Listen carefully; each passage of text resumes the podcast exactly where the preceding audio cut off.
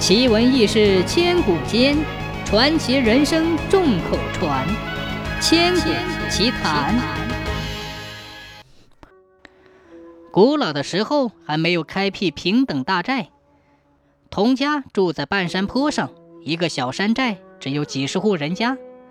有个小山寨里有个后生，名叫布卡，娶了个妻子，名叫裴冠，夫妻两人十分恩爱，几乎形影不离。两人干活回来，一个挑柴，一个担草，一个扛锄，一个牵牛，总是前后相随。这裴冠长得十分美丽，夫妻两人过桥时，河里的鱼儿也羡慕地跃出水面来看他们。有一天早晨，河水突然猛涨，布卡夫妇急着去西山干活，也顾不了许多。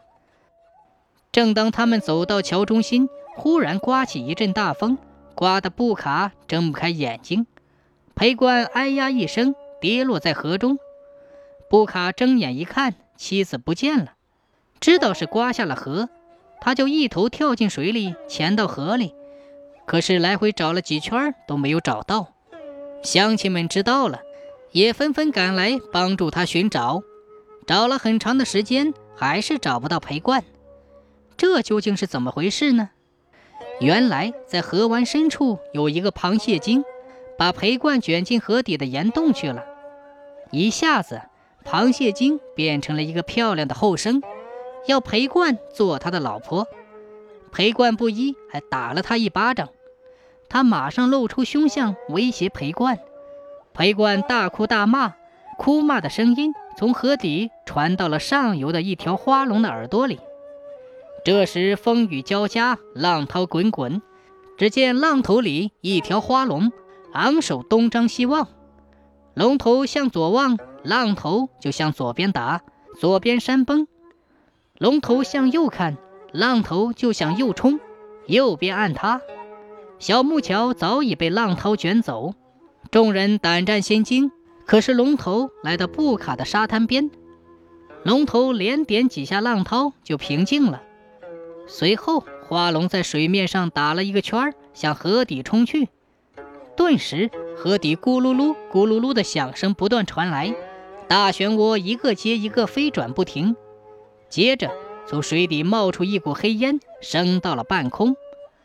那花龙紧追冲向半空，翻腾着身子，把黑云压了下来，终于压得它现出了原形。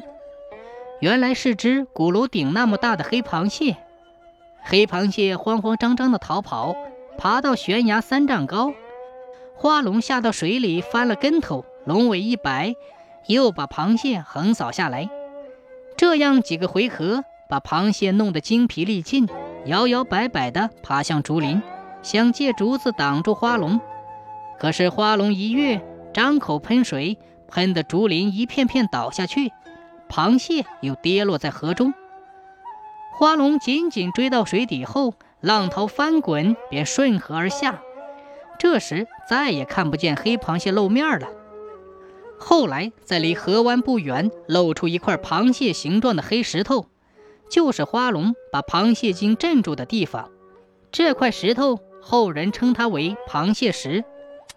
等到河面平静之后，听见对面河滩上有个女人的声音在叫唤。布卡一看。